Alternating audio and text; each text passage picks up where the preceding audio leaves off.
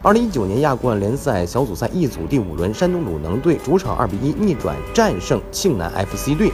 提前一轮小组出线。由于同组的另一场比赛鹿岛鹿角零比一不敌柔佛，鲁能提前一轮锁定小组第一。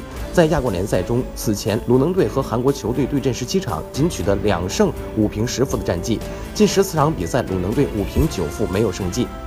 随着主场二比一战胜庆南 FC，鲁能队终于结束了连续十四场逢韩不胜纪录。鲁能队中超亚冠、足协杯双线作战，此前已经取得了四连胜。主场战胜庆南 FC 队之后，三线作战迎来五连胜。鲁能队也是本轮唯一获胜的中超球队。